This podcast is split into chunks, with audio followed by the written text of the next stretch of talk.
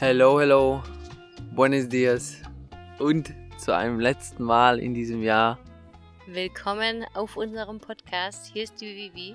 Und hier ist der Alex. Wir sitzen hier mitten in der Natur, am Ende der Welt, kann man so sagen. Wir sind nämlich auf unserer Fahrradreise, wie ihr hoffentlich mitbekommen habt. Und sind in O'Higgins. O'Higgins ist der oder die letzte Stadt von der Carretera Austral die sehr bekannt ist in Chile, vor allem im Süden von Chile. Und wir haben uns heute gedacht, dass wir eine Runde laufen gehen. Wir waren gerade noch an einem Mirador und genau und wir ein Gespräch Revue passieren lassen möchten, das wir mit ein paar von von euch hatten. Nämlich war das Ganze in Buenos Aires. Ja, da haben wir uns so acht, neun getroffen online haben das vorher quasi so ein bisschen abgesprochen und danach gefragt, ob Interesse besteht, ähm, ob jemand Fragen hat, einfach zu uns, zu unserer Reise allgemein. Und ja, da haben sich einige Leute gemeldet und wir haben uns mega gefreut und dann haben wir uns getroffen zu einem, ja, online, was heißt Meeting, aber so ein Online-Treffen und haben vorher eben alle die Fragen zuschicken lassen und haben das dann halt einfach, ja, ganz entspannt bearbeitet. bearbeitet. Erst im Vorfeld bearbeitet und dann besprochen. Es genau. ist ein genau. super Gespräch geworden. Ja. Wir haben generell gefragt, wer Interesse an der Weltreise hat oder an Lateinamerika, mhm. äh, was die Personen aktuell hindert, äh, warum man sich vielleicht noch nicht traut, auf Weltreise mhm. oder Lateinamerika-Reise zu gehen oder auch über welche Länder das meiste Interesse besteht. Genau, was so für Herausforderungen sind allgemein, was es so für Fragen so gibt. Und ja. diese Fragen konnte man alle sehr gut einklustern oder ja mhm. zuordnen. Dass es immer die gleichen oftmals waren, ne? Ja, und es gibt da dann, hauptsächlich sind dann so vier Hauptthemen herausgekommen und noch ein paar individuelle Fragen. Und wir haben gedacht, hey, lass uns die Fragen, weil nicht alle, die zwar Fragen zugeschickt haben, auch Zeit gefunden haben, haben wir gedacht, lass die Fragen alle nochmal bearbeiten, so das Gröbste und das Wichtigste. Und ja. Wir dachten, wir fassen es einmal in einem Podcast zusammen, damit sich ja. jeder einmal anhören kann, weil es bestimmt noch einige andere da draußen gibt, die diese Fragen vielleicht auch haben. Mhm. Und mhm. vielleicht keine Zeit hatten oder sich nicht getraut haben ja. äh, mit an so einem Online-Call, wo fremde Leute ja auch zum Teil zusammengekommen sind. Mhm, ja, ist ja auch voll die Hürde so manchmal, finde ich. Ja, genau. Ja, starten wir. Ja, lass uns mit dem ersten Topic beginnen. Also die erste Frage war bezüglich der Kriminalität. Wir sprechen hier jetzt natürlich auch von nur von Südlateinamerika, also Zentralateinamerika und Südamerika, sage ich jetzt mal so. Und äh, da kam generell oft die Frage, wie sieht es denn mit der Kriminalität aus und wie ist grundsätzlich die Sicherheit eben in diesem, auf diesem Kontinent? Ja, und man hört ja so einiges auch bei uns in den Medien und wir haben es auch in manchen Podcast-Folgen schon angesprochen. Aber bevor wir gehen jetzt nicht auf einzelne Länder ein, sondern es gibt so Grundregeln, die man beachten sollte. Dann ist man hier sicher und dann passiert auch nichts. Mhm. Und die mhm. Länder sind gar nicht so gefährlich, wie man immer hört. Mhm. Ja. Und zum Beispiel eine Grundregel ist immer, vor allem in Zentralamerika, muss ich gestehen, fand ich es generell etwas gefährlicher oder hatte ich mal ein mulmiges Gefühl, anstatt in Südamerika. Mhm. Nämlich ist eine Grundregel, niemals zu spät alleine nach Hause laufen.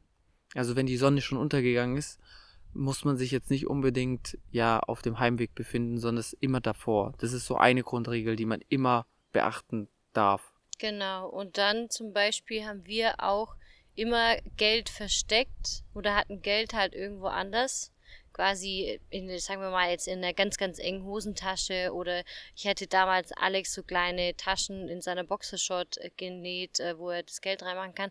Haben wir so an sich nicht benutzt, aber wir haben auch welche getroffen, die eben dünne Bauchtaschen unter ihren T-Shirts hatten. Und ja, würde ich so an sich auch empfehlen, einfach nicht, nicht zu viel Geld mit rumtragen. Wir haben unsere Kreditkarten auch generell nie dabei gehabt, weder Reisepass noch irgendwas.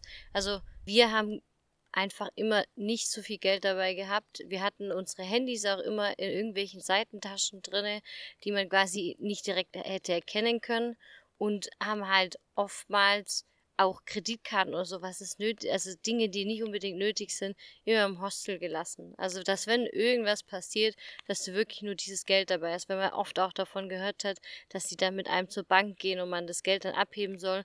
Und um das einfach vorzubeugen, haben wir halt immer all die Sachen einfach zu Hause gelassen. Aber ich habe auch mal, wenn ich jetzt viel Geld hatte, habe ich das einfach in meinen BH gesteckt.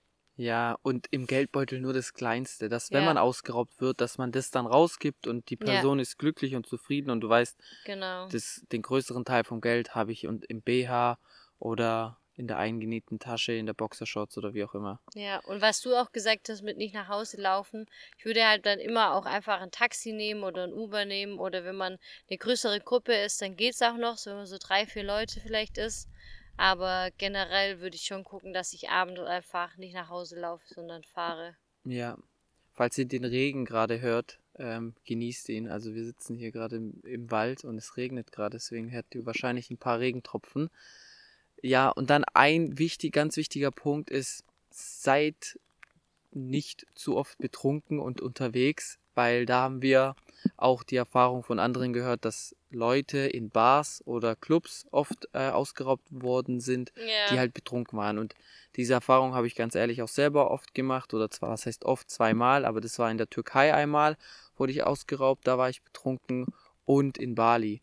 Ähm, heißt, betrunken sein ist nie so eine gute Idee in so Ländern, weil dann bist du Frischfleisch für die, die dich oh, ja, im Auge haben. ausrauben wollen. Aber Ja. ja. das kommt nämlich auch dazu, zeig einfach nicht, dass du, dass du das Geld hast. Also bei uns wurde ja auch oft gesagt, hey, packt euer Handy auf der Straße ein oder rennt nicht mit AirPods rum oder sowas. Also ist jetzt nicht so, ist jetzt kein Problem, wenn du jetzt ein Adidas-T-Shirt oder sowas anhast, aber gerade eben Handys und so werden schon oft geklaut oder Mhm. sowas wie AirPods und da würde ich dann halt äh, aufpassen, dass ich die Sachen einfach nicht sichtbar habe, sondern dass ich die in meiner Tasche drin habe. Ja, und so kommen wir auch zum nächsten Punkt.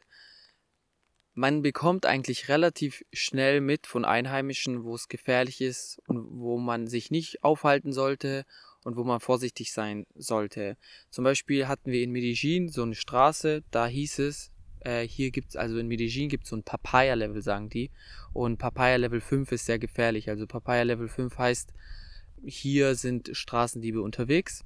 Und man sagt dann don't offer Papaya, also biete nicht an, dass du hier ausgeraubt wirst. Und wenn man sein Handy draußen hat, kommen wirklich Lo- Locals zu einem und sagen sie, hey, steck dein Handy hier lieber ein, Mhm. weil hier ist es ein bisschen brenzlig. Ja. Oder in Nicaragua, nee, in Honduras war das, wo Leute gesagt haben, oh, die Stadt, die würde ich eher meiden, da ist es nicht so sicher. Mhm. Heißt, egal wie gefährlich ein Land von außen scheint, sei es Honduras, sei es El Salvador, wo wir zwar nicht waren, aber gerade Honduras, El Salvador wird in Zentralamerika immer gesagt, diese Länder sind relativ gefährlich. Aber wir waren in Honduras und man kriegt halt immer mit, wo es gefährlich ist und wo es nicht gefährlich ist. Genau, also es gibt immer gefährliche Stellen und ungefährliche Stellen. Also Ja. so einfach ist es. Deswegen kann man das auch nicht pauschal auf ein Land immer. Äh, ähm, Nee, aber überhaupt nicht, kann man nicht sagen. genau, und deswegen guckt einfach auf die Sicherheitsregeln. Wir haben so an sich keine schlechten Erfahrungen gemacht. Wir haben von Leuten natürlich gehört. Wir waren aber auch generell einfach immer vorsichtig mit unseren Sachen. Ja, Aber genau, dann kommen wir nämlich auch schon zum nächsten Punkt. Und zwar, die Frage wurde nämlich auch oft gestellt, wie und wo kann man problemlos als Frau alleine reisen? Und generell würde ich jetzt sagen, man kann eigentlich überall ohne Probleme als Frau alleine reisen, weil man doch sehr schnell immer in Kontakt mit Leuten kommt, ob das ist, ob es mit Männern ist oder ob es mit Frauen ist. Du kommst im Hostel immer so schnell in Kontakt mit Leuten und bist dann eigentlich auch gar nicht mehr alleine unterwegs, sondern meist immer in einer Gruppe. Außer du findest jetzt wirklich niemand, was sehr, sehr, sehr selten der Fall ist, oder du suchst halt gerade auch einfach dieses Alleinsein. Generell gibt es auch da die Grundregel, dass ich einfach nachts nicht alleine heimlaufen würde. Untertags ist es kein Problem, aber auch einfach dann vielleicht Orte meiden, wo man dann sagt, hey, äh, oder die Einheimischen sagen, hey, passt da ein bisschen auf, dann würde ich da halt eben als Frau nicht alleine hingehen und einfach gucken, generell immer auf das Bauchgefühl hören und dass es Männer gibt, ähm, die an einem vorbei äh, fahren und die irgendwas hinterherrufen oder dich irgendwie hinterherpfeifen. Das gibt es auch in Deutschland, ist halt leider so. Aber ein Land, wo es uns extrem aufgefallen Nicaragua, ist, war stimmt. Nicaragua. In Nicaragua, wie hast du es genannt, Catcalling? Ja. Da wird, auch wenn ich daneben gelaufen bin, ähm, das, die, die Männer sind irgendwie, die haben da Die haben keine keine Scham. Scham. Die haben da keine Scham. Ja. Die pfeifen Vivian hinterher oder, Oder die flüstern mir auch, in, die sind, haben mir auch ins Ohr geflüstert, so beim Vorbeilaufen. Also richtig eklig. Aber tatsächlich sind die wie Hunde, wie, wie bellende Hunde. die machen Die nichts. machen nichts, die machen wirklich nichts. Wenn ich dich jetzt frage, in welchen Ländern hast du dich als Frau am wohlsten gefühlt? Welche Länder wären das? Die, die am meisten Touri-Aufkommen haben. Einfach aus dem Grund, weil da mehr in der Hinsicht irgendwie mehr Sicherheit da ist, sage ich jetzt mal. Es sind halt einfach mehr Touris da, die dich in der Hinsicht, wo man vielleicht denken würde, die könnten dich beschützen. Und also war Mexiko, aber Yucatan-Seite, wobei ich Mexiko allgemein als Frau kein Problem finde. Costa Rica, Peru auf jeden Fall, Argentinien auf jeden Fall, Chile auch auf jeden Fall. Und ich würde aber auch Kolumbien auf jeden Fall sagen. Hm. Weil Kolumbien auch sehr touristisch ist. Also wirklich jedes Land und Guatemala auf jeden Fall auch. Also wie ihr seht, also eigentlich fast alle. Ja, Fast alle man Länder. muss Es sich da keine so, großen Gedanken Nee, machen. wir haben uns so in die Hose geschissen, als wir nach Mexiko gegangen sind. Weil uns jeder gesagt hat, boah, das ist so gefährlich. Nee, also so. in die Hose habe ich mich jetzt nicht geschissen. Ja, also ich das hat- sagt man halt ich, so. Ja, aber sonst wäre ich nie losgegangen. Also Ja, nee, aber kannst du dich noch erinnern, wo wir angekommen sind am Flughafen und ich ein öffentliches Taxi nehmen wollte, weil ich Schüsse hatte, weil ich nicht wusste, was, was ist da jetzt und wie sieht das alles aus und hin und her. Ja, daran kann ich mich natürlich erinnern. Genau, und das weiß ich noch. Ich war so skeptisch am Anfang. Und deswegen würde ich sagen, das, es passt, aber wie gesagt, immer gucken, dass man vorsichtig, also einfach Vorsicht behalten. Guck Offene dir die Ohren, Umgebung an, Augen. wie sind die anderen so drauf, wie Man machen hat- die anderen Mädels so. Man hat auch ein gewisses Bauchgefühl und auf das sollte man dann auch vertrauen. Genau, ja. Und das, ja, wäre mein einziger Tipp, den ich so an sich geben würde. Zur Sicherheit und Ich, Kriminalität. ja, ich war auch irgendwo alleine im Nirgendwo in einem Airbnb, wo quasi nur eine Straße hingeführt hat und ein, nur Einheimische drumherum gelebt haben. Und es war halt, es war, die nächste Stadt, Stadt war sechs Kilometer entfernt und ich habe mich so wohl gefühlt, weil die Menschen einfach so lieb und zuvorkommend sind. So. Also, also einfach immer auf das Bauchgefühl hören. Ja.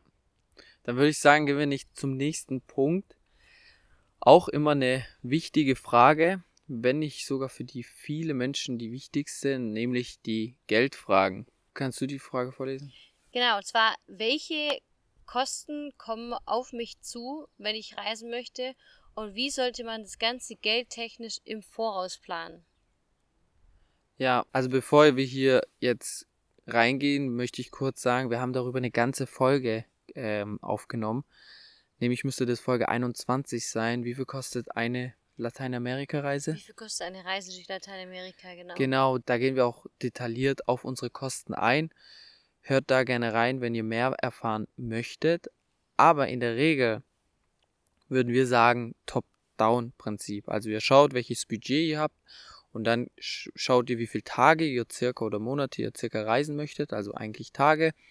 Und das teilt ihr dann durch und dann schaut ihr, ah, das ist mein Tagesbudget. Mhm. Unser Tagesbudget, ganz kurz, war von Anfang an circa 30 Euro. Im Nachhinein haben wir es ausgerechnet, sind wir bei 36 Euro gelandet, Ja. weil wir einfach vor allem die Transportkosten während den oder in den Ländern und dazwischen und komplett vernachlässigt haben. Wir haben das viel zu billig geschätzt.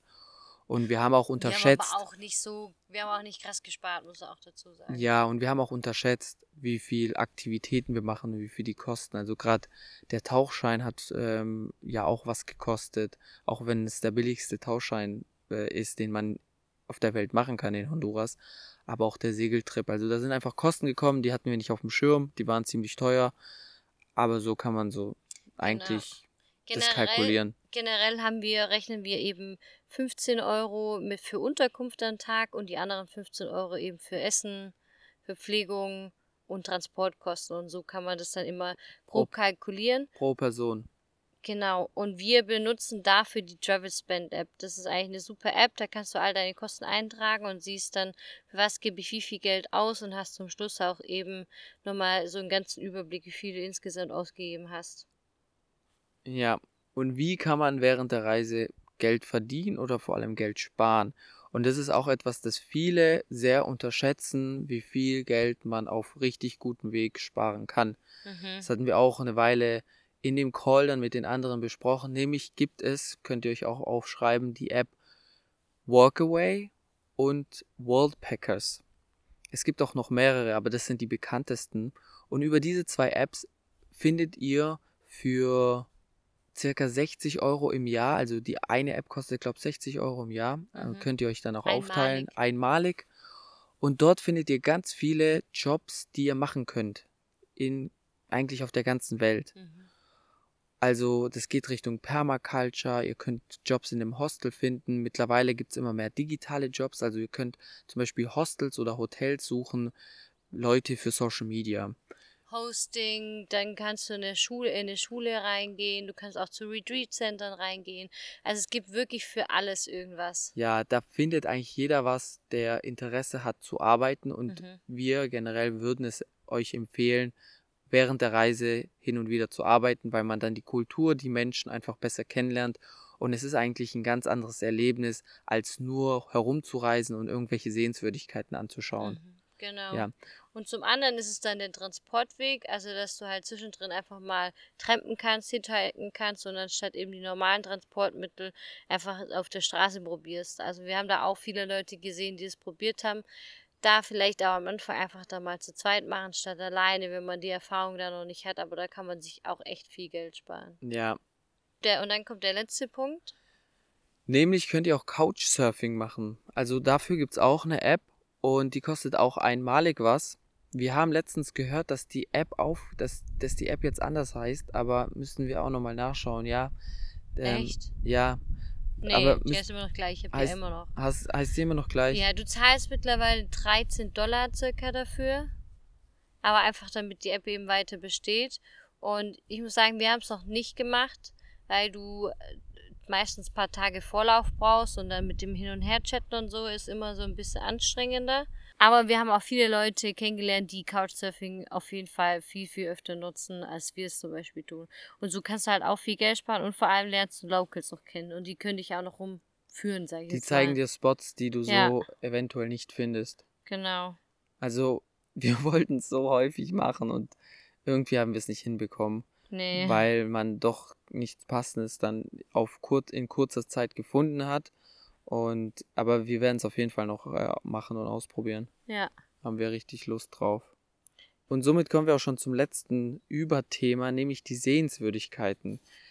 Nämlich war, ist da häufig die Frage gekommen, natürlich spezifisch auf Länder, aber so eine Frage war, was muss man gesehen haben und auf welche Touri-Attraktion kann verzichtet werden?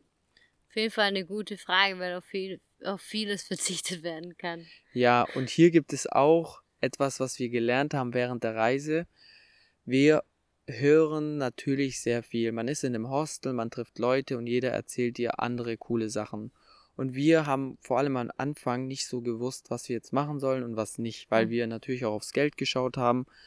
Und irgendwann haben wir für uns entschieden, dass wir kurz in uns gehen, also jeder für sich, und uns fragen, ob wir das wirklich sehen möchten. Also ist es mir jetzt wichtig, diesen, diese Wale zu sehen im Ozean? Ist es mir wichtig, noch einen Tempel oder noch eine Kirche zu sehen? Mhm. Oder muss ich jetzt unbedingt den Vulkan runterrutschen oder so? Also, ja, oder noch eine Ruine anschauen. Ja. Und hierbei haben wir uns immer ein bisschen Zeit genommen und dann entschieden, dass wir es machen oder nicht machen. Und so haben wir vieles auch geskippt. Und man muss auch sagen, im Nachhinein bereue ich ein paar Sachen, weil wir haben immer mehr dann über diese Attraktion gehört. Zum Beispiel in Nicaragua, Ometepe ist eine Insel, die unglaublich schön sein soll. Und die haben wir geskippt. Und ich denke mir dann immer, ja, irgendwann werde ich schon nochmal zurückkommen und dann kann ich das auch machen. Man muss ja nicht alles auf einmal machen. Man, Aber ich muss, man muss ja nicht hier durchrennen. nee, ich muss sagen, ich hab, ich bereue jetzt an sich da gar nichts. Okay. Weil mich das irgendwann auch einfach langweilt. So, äh, ich- bin, ich bin dann froh, wenn ich dieses Land gesehen habe, aber ich muss ja als auch nicht alles mitmachen. Also, weißt du, was ich meine? Es ist Ja. immer so, man hat, man hat immer das Gefühl, man hat FOMO danach, aber wir haben ja uns auch auf die Frage gestellt, wie schlimm ist es, wenn ich das danach nicht gesehen habe? Ja. Sterbe ich deswegen, so, weißt du? Mhm. Also, eigentlich ist eine doofe Frage, aber Aber um euch was Handfestes mitzugeben und ein bisschen Inspiration zu schenken. Ja. Haben wir, Hier- haben, wir auf, haben wir mal von den Ländern immer eine Attraktion aufgeschrieben. Genau, auch wenn es manchmal schwer fiel, haben wir immer nur eine Attraktion genannt. Aber vergisst nicht, das ist unsere, sind unsere Favoriten. Ne? Genau. Und jeder nimmt es anders wahr. Also, Mexiko. Was sagst du, Vivi? wir haben die Maya-Ruinen aufgeschrieben. Genau, Ich würde immer noch die Calakmul empfehlen, anstatt ähm, Chichen Itza. Chichen Itza, weil Chichen Itza einfach überlaufen ist. Und wir haben aber, Kurz, ich würde Chichen Itza jetzt machen. Das ist zum Beispiel ein Punkt. Im Nachhinein wäre ich da gerne hingegangen, auch wenn es 50 Dollar kostet. Ich würde es jetzt gerne schon sehen. siehst du, und ich bin zum Beispiel, ich lieb's mehr, wenn ich das, das Ganze für mich alleine hab und in Ruhe das angucken kann, als dass ich wohin gehe, das überlaufen ist und ich gefühlt jedem Menschen auf, auf die Füße trete. Ja, und in Calakmul ist halt das Besondere, wo wir waren. Das ist mitten im Dschungel, also man fährt circa 40 Minuten ne, tief in den Dschungel hinein. Auch die Straßen sind re relativ schlecht. Und dort sind vielleicht mit uns 20 andere Menschen gewesen. Und auf diesen Tempeln von den Mayas hat man dann einen Blick über diesen riesen Nationalpark, wo einfach nichts anderes kommt außer Dschungel Ja, siehst du? und, und Affen. Und da ist der, der, das Gefühl schon ganz anders, wie wenn du jetzt in den Chichen Itza gehst, wo, weiß es ich, wie viele Weißköpfe rumrennen. Rumrennen. Ja, natürlich. Es ist aber trotzdem ein Weltkulturerbe und ich denke mir so, hm, kann man auch mal angucken. Aber Ja. lass uns da nicht jetzt drauf festbeißen, da Ja. haben wir andere Meinungen, das ist auch okay Genau. so. Aber ein Ding, was in Mexiko unglaublich ist und das ich jedem wirklich ans Herz legen würde, ist in, im Oktober, beziehungsweise Okay. im November, also Ende no Oktober, Anfang November, ist der Dia de Muertos oder Dia de los Muertos, nämlich der Tag der Toten. Und wie die Mexikaner den Tag der Toten feiern, ist unglaublich. Es ist einfach ein wahnsinnig schönes Erlebnis fürs eigene Leben. Es hat mir bis heute so viel gebracht, über den Tod nochmal anders nachzudenken. Es prägt ein, der Tod ist mittlerweile viel bunter, der Tod ist nicht mehr grau und schlecht und angsteinflößend, sondern durch Mexiko habe ich einen ganz anderen Bezug durch, äh, zum Tod bekommen. Und wie die das feiern, wie die das zelebrieren, da könnt ihr euch auch Folge, ich glaube Folge 3 anhören. Äh, wir haben eine Folge zum Dia de Muertos gemacht, auch wenn ich rückblickend sage, oh je, wie waren wir da denn noch drauf? Aber hört sie euch gerne an. Äh, ihr kriegt auf jeden Fall einen Einblick über diese Tage. Und wenn ihr da dann hingeht zum Dia de los Muertos, dann geht in die Gebiete entweder bei Mexico City oben oder bei Chiapas und Oaxaca wird der sehr traditionell gefeiert. Genau. Dann Guatemala. zu dem Land Guatemala haben wir gesagt, auf jeden Fall den Acatenango Vulkanaufstieg. Den würden wir auch immer und immer wieder machen. Das war einfach so ein geiles Erlebnis. Dann Honduras haben wir gesagt, Honduras war jetzt an sich kein Land, wo wir jetzt was Krasses jetzt gesehen haben, außer eben den Tauchschein, der halt sehr, sehr günstig dort ist. Den würden wir, könnten wir auf jeden Fall jedem wi- wieder empfehlen. Auf Utila Island war es einfach richtig, richtig schön. Sch schöne Korallenriffe. Dann zu Nicaragua haben wir ehrlich gesagt gar nichts aufgeschrieben. Du hast ja gesagt, mit Ometepe, mit den Inseln. An Ja. sich ist Nicaragua einfach ein schönes Land, aber es ist nicht irgendwie was, wo jetzt krasse Sehenswürdigkeiten da sind, so.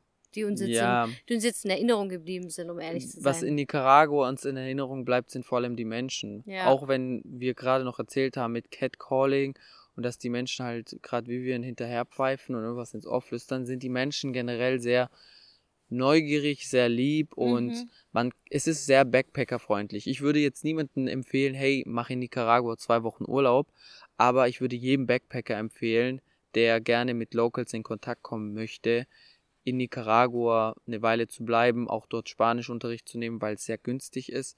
Oder jeder, der gerne surft, findet in Nicaragua geile Strände, um zu surfen. Mhm. Dann Costa Rica haben wir Santa Teresa aufgeschrieben. Es ist ein richtig, richtig schöner Ort, auch irgendwie so ein bisschen, also ja, es wird schon so ein bisschen hipstermäßig so ein bisschen aufgefrischt, aber es ist ein Fancy. richtig, ein richtig, richtig toller Ort am Strand, wo man richtig schön Urlaub machen kann, aber jetzt auch nicht wirklich so eine, eine krasse Sehenswürdigkeit oder so. Aber es ist eine wirklich ein cooler Ort. Man kann offenes Feuer am Strand machen, heißt man, man kann einfach am Strand, wie man sich so aus den Filmen vorstellt, bisschen Party machen, ein paar Bierle zischen und einfach nur genießen, Musik hören. Also wir hatten dann eine, mit unseren Freunden vor allem eine unheimlich coole Zeit. Genau. Dann Panama. In Panama können wir leider gar nicht so viel sagen, weil wir nicht herumgereist sind in Panama, sondern dort im Dschungel halt gearbeitet haben bei Geoversity. Aber was in Panama sehr bekannt ist, sind die San Blas Islands. Und ich bin ja mit dem Segelboot rübergefahren von Panama nach Kolumbien und wir haben halt zwei Tage auf den San Blas Islands verbracht und diese Inseln sind, wie man sie sich vorstellt. Also türkises Wasser, kleine Inseln. Also ich bin mal um so eine Insel gelaufen innerhalb von sechs Minuten oder so. Heißt, man sieht von einem Ende der Insel die das Ende von der anderen Seite. Mhm. Und wir haben dort halt gegrillt, ein paar Biere getrunken, sind schnorcheln gegangen. Und die San Blas Islands sind sehr bekannt für ja, Segelboote, die da halt von Insel zu Insel fahren. Heißt, man hat einen richtig karibischen Vibe dort und es ist einfach, boah, San Blas Islands sind schon besonders sehr, sind halt teuer, sehr, sehr schön. Es ist so ein, so ein Honeymoon-Place. Ja. Da verbringt man so seine Flitterwochen. Da kann man sich auch Inseln mieten, soweit ich weiß. Also wenn jemand mal ein bisschen Geld übrig habt und Junggesellenabschied plant, macht's gern auf den San Blas Islands. Ich glaube, es kann sehr, es kann sehr, sehr geil werden. Genau, dann zu Kolumbien haben wir echt lange überlegen müssen, weil Kolumbien ist ja auch eines unserer Favoritenländer, aber wir sind zu dem Schluss gekommen. Cali ist auf jeden Fall ein Ort, wo wir sagen, da muss man hin. Also was heißt, mhm. wir wissen, es ist keine Touristenattraktion oder was, was man gesehen haben muss, aber einfach, man muss diese Stadt erleben. Ja. Dieses Tanzen, wie die Leute dort sind und wie einfach, ja, diesen Vibe mitnehmen. Wenn man, wenn man nur zwei, drei Tage Zeit hat, dann Kali, muss Kali nicht sein. Aber wenn man zwei Wochen Zeit hat, auf jeden Fall nach Kali, Salsa-Kurs machen und einfach die Stadt erleben. Man muss auch sagen, dass wir in vielen Blogs gelesen haben, dass viele Kali skippen, weil es einfach hässlich ist und kriminell. Also da ist es auch nicht immer so sicher. Aber Kali ist überraschenderweise unser Favorit in, in Kolumbien. Und wir haben tatsächlich auch eine Freundin, die uns letztens geschrieben hat, dass sie in Kali festhängt, weil sie da jetzt auch schon seit fünf Wochen ist, weil sie einfach die Stadt erlebt. Und sobald man länger Zeit hat und die Stadt erlebt, kann man sich in Kali wirklich verlieben. Mhm, voll, absolut. Ja. Dann Peru, haben wir gesagt, muss man auf jeden Fall den Santa Cruz Track gemacht haben. Also nach Huaraz unsere, gehen. Genau, unserer Meinung nach ist Huaraz auf jeden Fall ein Favorit und der Santa Cruz Hike. Und dann kommen wir zu Argentinien. Und Argentinien können wir bisher noch nicht allzu viel sagen, weil wir waren ja nur beim Iguaz, bei den Iguazu-Wasserfällen und in Buenos Aires. Wir werden Mendoza noch sehen. Mhm. Und wir werden ja auch noch einen Teil von Patagonien, den argentinischen Teil jetzt sehen. Aber diese aktuell ist der Stand so, dass wir sagen würden, Iguazu. die Iguazu-Wasserfälle sind auf jeden Fall ein krasses Naturwunder, das man auf jeden Fall gesehen haben sollte. Und jetzt natürlich Chile. Wir, Chile. Waren, in Santiago, wir waren in Santiago de Chile, sind jetzt in Patagonien und. Es ist einfach was anderes. Es ist wirklich eine Landschaft, die ich so noch nicht erlebt und gesehen habe.